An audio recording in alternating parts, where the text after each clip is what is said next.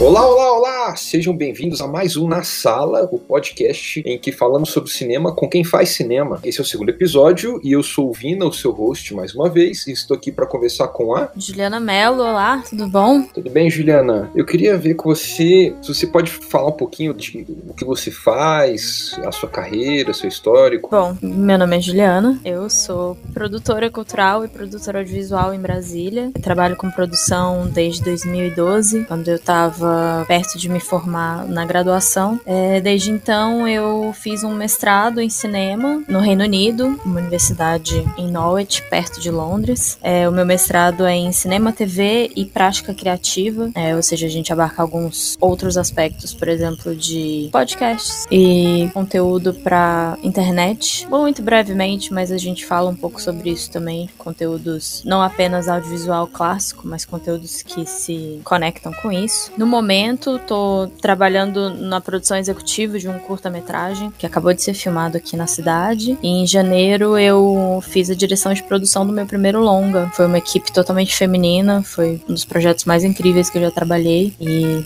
ninguém recebeu nada com isso, porque é muito difícil fazer cinema nesse país é muito difícil viver de cinema nesse país, então é mais ou menos isso, assim, para acho que para iniciar a conversa. Tá certo. A gente se conheceu na cabine de imprensa, né, e também por alguns amigos em comum.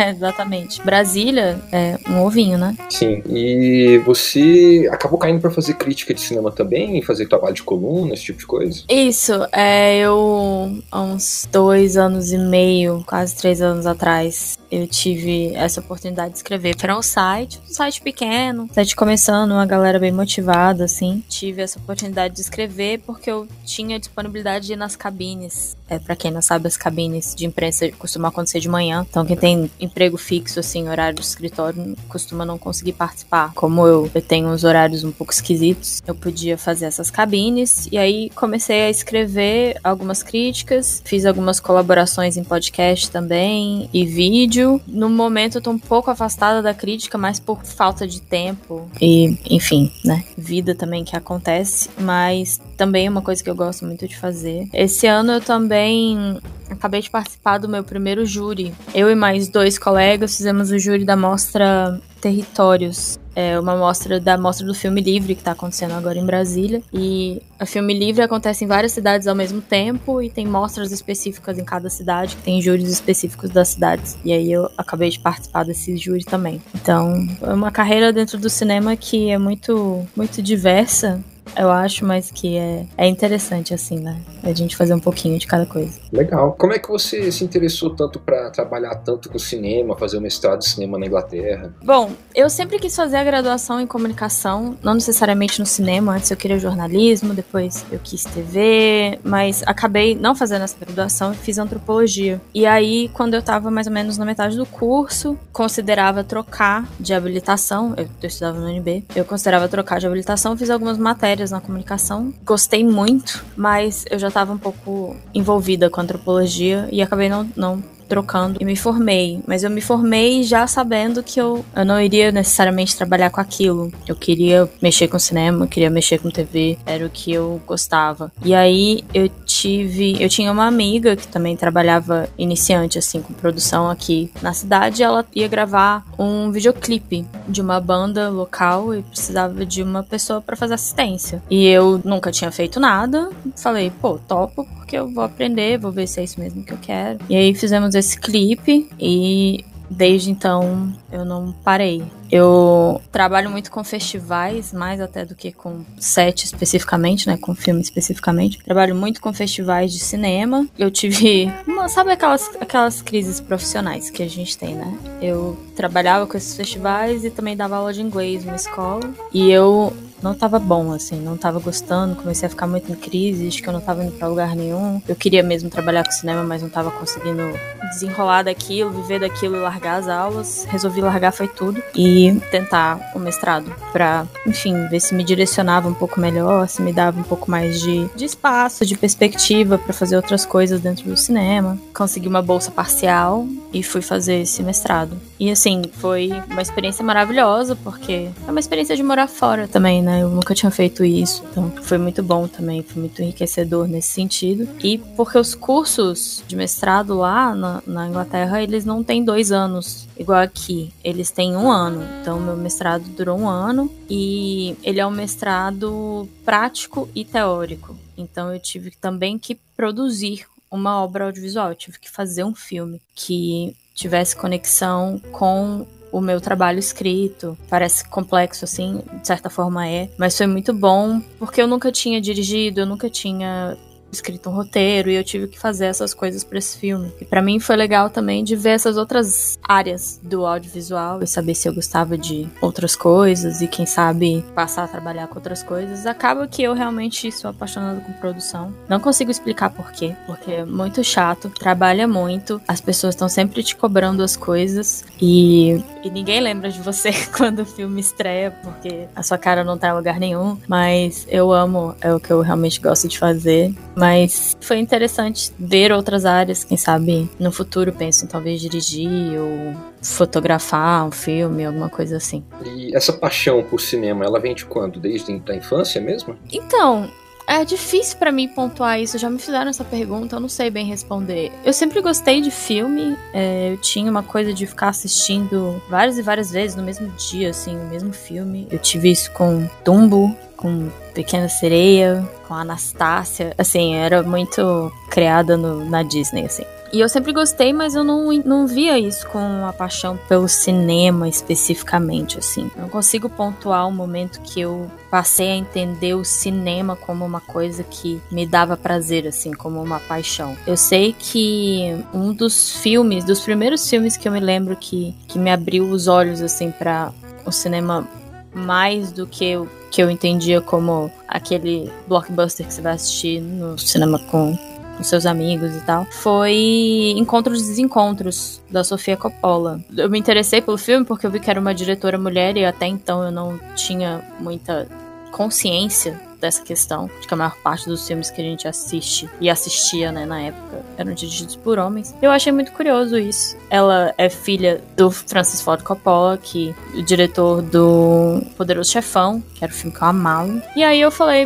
bom, vamos, vamos ver, né, o que, que é isso, que diferença que faz isso, se faz alguma diferença, vamos ver de qual é. E para quem já assistiu, ele é um filme que ele tem um, uma cadência muito específica, né, que se torna assim uma marca da própria carreira dela. E é um filme que na época e até hoje é tido como um excelente filme, mas não agrada todo mundo, principalmente o grande público de blockbuster, por justamente ter um tempo diferente, ser um pouco mais focado numa melancolia da, dos personagens e tal. E aquele filme me fascinou, assim. Eu fiquei completamente apaixonada pelo filme. E isso me levou a pensar e procurar outros, outros tipos de cinema mesmo. Encontrar sair do blockbuster que, que a gente costuma ser criado, pelo menos eu fui, né? Não é todo mundo. E aí eu fui mais encontrar o cinema independente, o próprio cinema brasileiro, que a gente não conhece tão bem, o cinema europeu, fui sair um pouco desse meio mais hegemônico assim. E desde então eu me lembro de ter essa vontade de, de, trabalhar com isso, assim, essa curiosidade do que, que é o fazer, né, do, do cinema.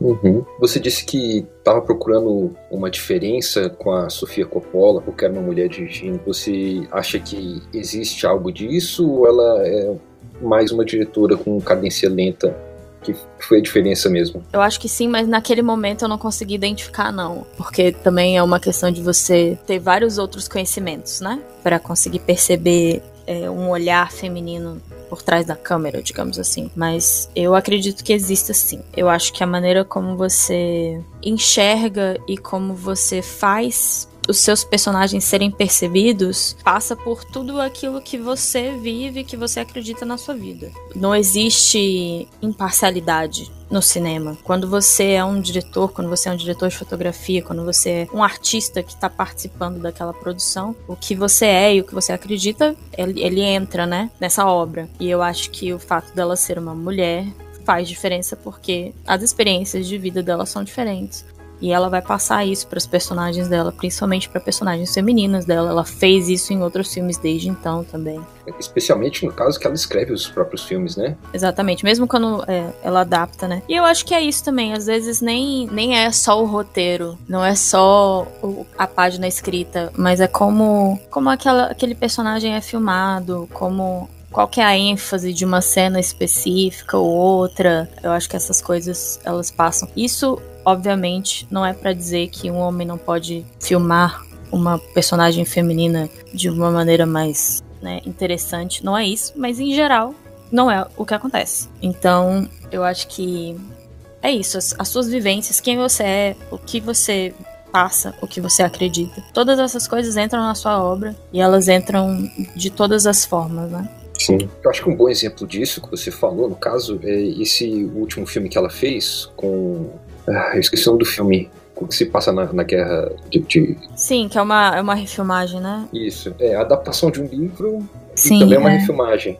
E Não o, o consigo filme, lembrar em português o nome agora. O, o filme anterior, ele era dirigido por um homem e o ator principal era o Clint Eastwood, né? Sim, E muita gente fala que o, o filme anterior era um suspense do ponto de vista do homem ameaçado por aquelas mulheres. E agora, quando você coloca ela escrevendo e dirigindo, você percebe que, na verdade, ele é que era uma ameaça sobre elas, né? é, exatamente. E não só isso também, no filme, no filme original, com o Clint Eastwood, ele é o ponto focal, né? Você assiste a história se passar por ele. É como se fosse do ponto de vista dele. Porque ele é o o principal. E na versão da, da Sofia, as mulheres são as principais, né? Principalmente as matriarcas da, da família. Então, você o vê, você vê aquele personagem e as outras personagens femininas de uma forma diferente. E o que é interessante, é interessante assistir. Os dois filmes são bons filmes. Eu prefiro o dela, mas os dois filmes são muito bons. E é muito bom que eles estejam num nível parecido, porque você consegue realmente ver uma diferença de olhares. De como que você olha para uma mesma história, né?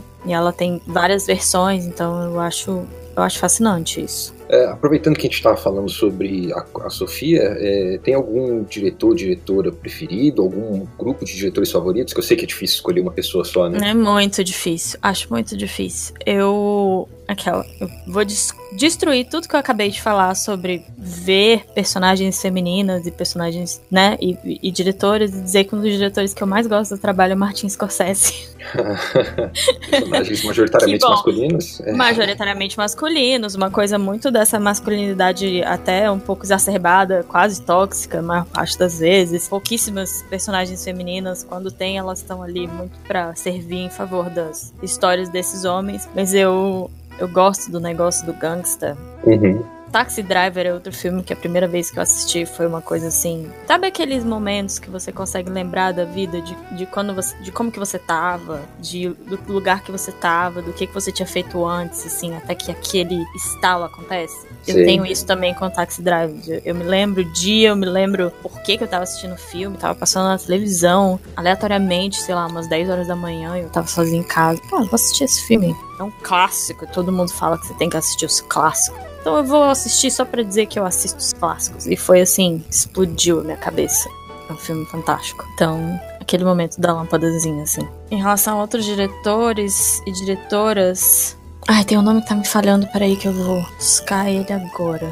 Uma diretora britânica incrível que fez um, o filme com o Joaquin Phoenix passado. Ah, a, a do. Precisamos falar sobre o Kevin? Ela, exatamente ela. Leanne Ramsey. Uma diretora muito sensível, né? sensacional o trabalho que ela faz. Eu acho que é, é- é muito espetacular, assim. E ela não subestima, né, você. Ela Uhum. não. Ela te dá exatamente a informação que você precisa. Ela não vai te dar nenhuma letrinha a mais. É isso mesmo, Lynn Ramsey. Não subestima a nossa inteligência, né? Não, e ela vai fazer você trabalhar no filme, sabe? Você vai ter que estudar. Você vai ter que ficar prestando atenção. É, é quase como se fosse uma experiência coletiva, assim. E esse filme novo dela com o Joaquin Phoenix foi incrível também. Eu fiquei uns três dias, assim, meio fora de mim, assim, tentando entender o que eu tinha visto, que eu tinha assistido. Eu acho ela fenomenal. É, a própria Sofia Coppola, né? Eu, eu considero uma diretora incrível também. Sim. E algum deles, assim, te estimula, te, como eu posso dizer, influencia no seu trabalho? Assim, é complicado porque os filmes onde eu trabalhei na produção em geral, eles eram filmes que estavam escritos e dirigidos pela mesma pessoa, na maior parte das vezes, né? Costuma ser bem um cinema autoral, cinema independente. E não, eu não costumo participar muito desse processo criativo, assim. Algumas visões me influenciam na questão da crítica, de entender o que que eu particularmente acho mais interessante do que a outra coisa e saber colocar isso de uma forma que é não é o certo ou errado, mas é o que eu vejo, né? É a minha visão. Você tá lendo a minha crítica para ver a minha opinião, né? Sim. Não, não, não existe também essa imparcialidade de vou falar a verdade do que é esse filme. Isso não existe. Mas assim, no meu trabalho como produtora, é a primeira vez que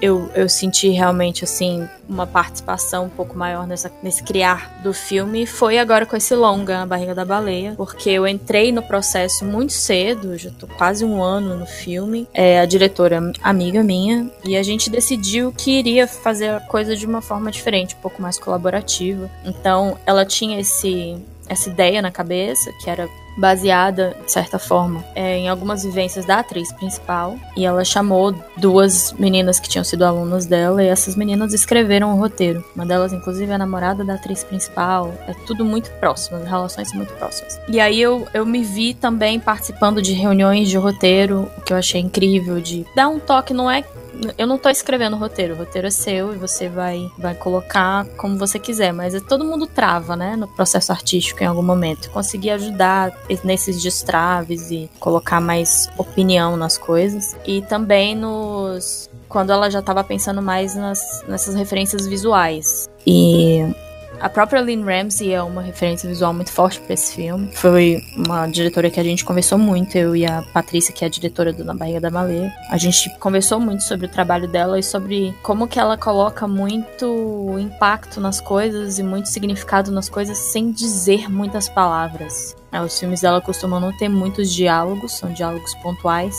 E o mais significativo da coisa não tá no diálogo, né? Tá em todo o resto. E isso foi uma referência muito boa, assim. A Lynn Ramsey foi uma referência muito boa nesse sentido. Então, essa foi a experiência que eu tive mais próxima, assim, em relação ao fazer criativo do filme. Eu não sei se às vezes fica muito claro para as pessoas o que, que é o trabalho de produção. Principalmente porque você tem quase que dois direcionamentos dentro da produção. Tem a produção de set, que são aquelas pessoas que vão estar tá participando das filmagens todos os dias, resolvendo, fazendo aquela filmagem acontecer, e tem a produção executiva costuma ser mais ligada a burocracias, pagamentos, às vezes no próximo momento também a própria venda do filme, né, a distribuição do filme também, mais ligado nisso. E eu, eu sou mais do set, eu sou mais de participar da filmagem, participar das coisas. Então, quando você tá ali, é óbvio que existem trocas, você troca experiência com o diretor, com diretoras, você existem conversas a respeito disso, mas o trabalho da produção mesmo, ele fica mais no sentido de fazer a coisa acontecer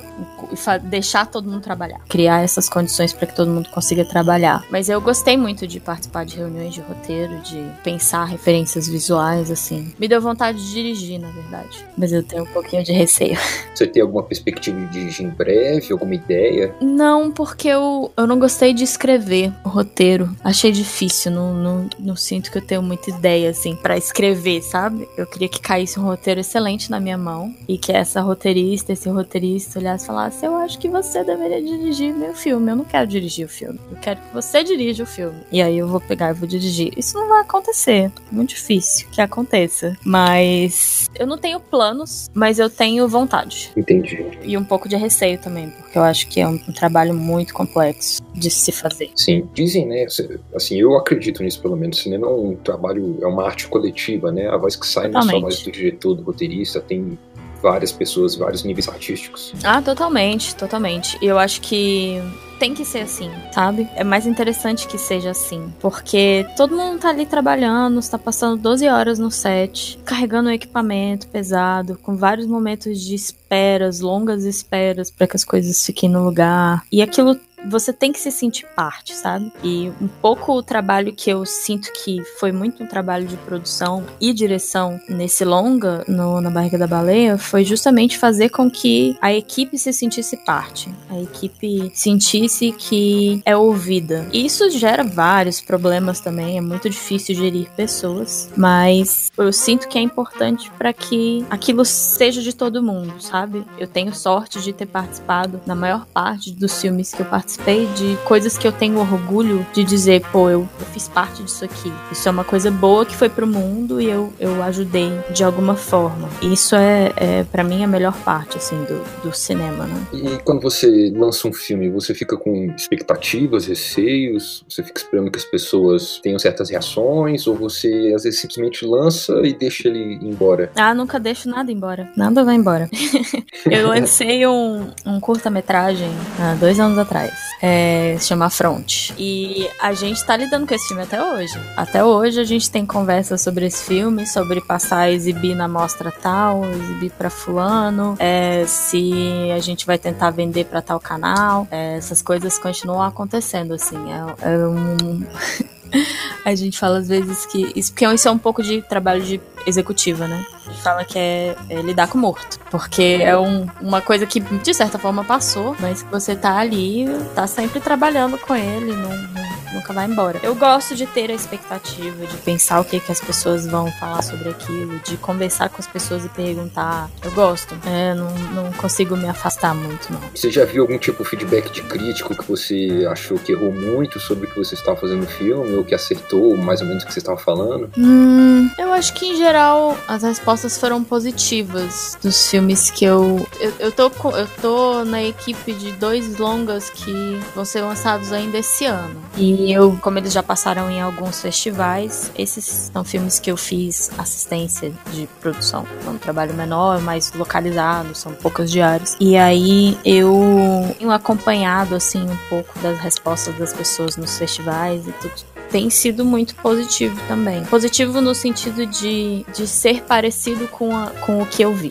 Não só no sentido de serem críticas positivas, achei esse um bom filme, mas no sentido de achei que trabalhou isso, isso e isso dessa forma e que são coisas próximas do que eu vi quando eu assisti o filme. É, isso é, é legal. Eu não me lembro de ter tido uma experiência onde eu li ou vi alguma coisa que foi muito distante, assim, não. seria até, acho que, uma experiência interessante de ler uma crítica negativa, uma crítica que aborda de uma maneira que você não tinha pensado, deve ser interessante até pra abrir, né, a cabeça, abrir um pouco os horizontes, deve ser legal. Nunca passei por isso, não. Assim, eu pergunto isso porque eu, como crítico também, enquanto eu estava estudando muito sobre escrever crítica e coluna de cinema, eu li muito falando sobre como a crítica auxilia os realizadores a verem coisas que eles não viram na obra e aprimorar, né? Então eu, eu, eu imagino como que isso deve ter um efeito na sua, no seu próprio trabalho como crítica, né? Como você imagina isso, esse feedback? Sim, eu acho que de certa forma, a melhor coisa que acontece do fato de eu, de eu, ter uma experiência com crítica e uma experiência com produção, com fazer mesmo do cinema, é que você consegue ver que dos dois lados existem pessoas. Eu acho que não é sempre claro isso, sabe? Essa relação entre crítica e cinema não é sempre clara de que são seres humanos tentando fazer o seu melhor. Então, quando você tá no. Se eu tô escrevendo uma crítica sobre um filme e eu. Não sei, às vezes a gente fica com umas. A gente se agarra numas coisas pequenas pequenas, né? Pra, na hora de escrever. É difícil desagarrar das coisas pequenas, de detalhes, assim. E às vezes eu me pego pensando, pô, mas eu sei o tanto que é difícil corrigir certas coisas. Eu sei o tanto que, é, que a gente tenta fazer melhor e às vezes é impossível. Então não tem muito por que ficar batendo nisso. E isso não significa que eu não bato nos filmes. Se você já leu uma crítica minha sobre Velozes e Furiosos, você vai saber que eu bato muito nos filmes quando eles merecem. Mas não, não no, na parte da produção, do fazer da coisa, do tipo. Uhum. Eu vi um crítico uma vez falando que ele, ele já tá pronto pro filme, assim, um ponto mínimo, só pelo fato do filme ter sido feito, porque ele sabe o quanto é difícil é. conseguir recurso, conseguir pessoas, conseguir interesse. Sim, principalmente quando a gente fala aqui de cinema independente, de cinema nacional. Cara, o fato de você estar tá assistindo esse filme é um, um evento, é um acontecimento. Não é fácil colocar um filme no mundo. A gente não tem aqui as estruturas que grandes estúdios têm, que têm em outros países. É difícil pra gente conseguir incentivo e conseguir fomento pro cinema. Tá o tempo todo em risco, o pouquinho que a gente consegue tá o tempo todo em risco. Então, o fato do filme existir realmente é assim, já merece pontos. Com certeza, já merece pontos, já merece louros, porque não é fácil e não é barato. Ah, sim, com certeza. E tá certo, Juliana, como a ideia desse podcast é ser um podcast assim, de conversinha curta, eu acho que nosso tempo acabou, mas você está é, mais que convidada para outra conversa. Eu gostei muito de conversar com você aqui no nosso nesse podcast. Você tem alguma dica, assim, fora do cinema pro pessoal, ou dentro do cinema mesmo, uma coisa pessoal procurar no cinema atualmente, né? Hoje em dia só tem Vingadores, quase, né? Ai, dica. Hum, pro cinema especificamente, não vou ter nenhuma dica, não. Eu tenho dicas do Netflix. Tá, vai ser uma dica velha, mas eu vou dar mesmo assim. Eu comecei a assistir a série Dark. Você assistiu? Eu comecei a ver os, os primeiros cinco minutos, mas aí eu, eu, não pude continuar vendo, eu acabei passando por outras coisas, mas eu Cara, tenho muito interesse. Ela é muito boa. Eu tô mais ou menos na metade. Eu comecei a assistir, na verdade, porque eu comecei a fazer aula de alemão, não sei porquê. E aí é, é a coisa mais acessível em alemão que eu consegui encontrar, foi essa série, eu resolvi assistir. Mas ela realmente é muito boa. Tipo de suspense muito bem amarrado, assim, que termina num. num eu não sei uma palavra em português para isso, não consigo pensar, mas num cliffhanger, assim, num, é como se terminasse no ponto mais alto o episódio, e aí você precisa assistir o próximo. Você não consegue esperar para assistir o próximo, assim. E não é muito óbvio, sabe? Eu tô gostando muito. É uma série muito boa. A segunda temporada tá pra estrear, né, agora? É, pois é. Eu, quando comecei a assistir a primeira, que eu vi que vai ter. Ótimo, que bom. Além disso tudo, você tem algum jabá que você quer dar? Falar de alguma produção que você tá fazendo em algum outro site? Ou o próprio filme mesmo, algum filme pra lançar por agora? Bom, então, sim. Eu tô na produção de um outro filme que é dos mesmos diretores do Afront. O filme se chama Rumos. Ele vai falar sobre. É o aniversário do, das cotas raciais na UNB. Então, ele vai seguir mais ou menos a mesma linha do Afront, que era um doc ficção. Ele tem personagens ficcionais no meio. E a gente tá fazendo uma campanha do Benfeitoria para poder realizar esse filme, porque mais uma vez a gente tá tendo que fazer ele sem recurso. Então eu vou eu vou mandar o link da campanha para você colocar quando for lançado. E aí se a galera quiser e puder aí participar, colaborar com a gente para realizar esse filme, vai ser muito importante. Ele vai ser um filme muito necessário nesse momento, sabe? A gente precisa muito ficar de olho nas pequenas conquistas e nas grandes conquistas que a gente teve nos últimos anos, para que nada disso seja desfeito. Então, vai ser um filme muito legal de, de colaborar para quem quiser. Ah, que fera. Então, pessoal, quem quiser ajudar aí, por favor, clique aqui no link, tá no site é, e no, no, Vou botar o link aqui também no feed. E só para finalizar, então, Juliana, alguma música que você quer sugerir para finalizar o programa? Alguma música? Hum, ó, eu vou abrir o meu Spotify e a primeira coisa que aparecer Vai ser de perigoso, música hein? que não seja um podcast, porque eu tô escutando um monte de podcast, tô ouvindo nenhuma música. Ah, não, não foi perigoso não, foi boa. É uma música do Arcade Fire, chama The Suburbs. Ah, maravilhosa. Maravilhosa. Não, vamos terminar então com um álbum de mesmo nome. Nível alto aqui o podcast hoje. Exatamente. Tá certo, Juliana, muito obrigado. Obrigada por me receber, foi ótima a conversa. Adorei, muito legal mesmo. E fiquem aí com The Suburbs do Arcade Fire. E...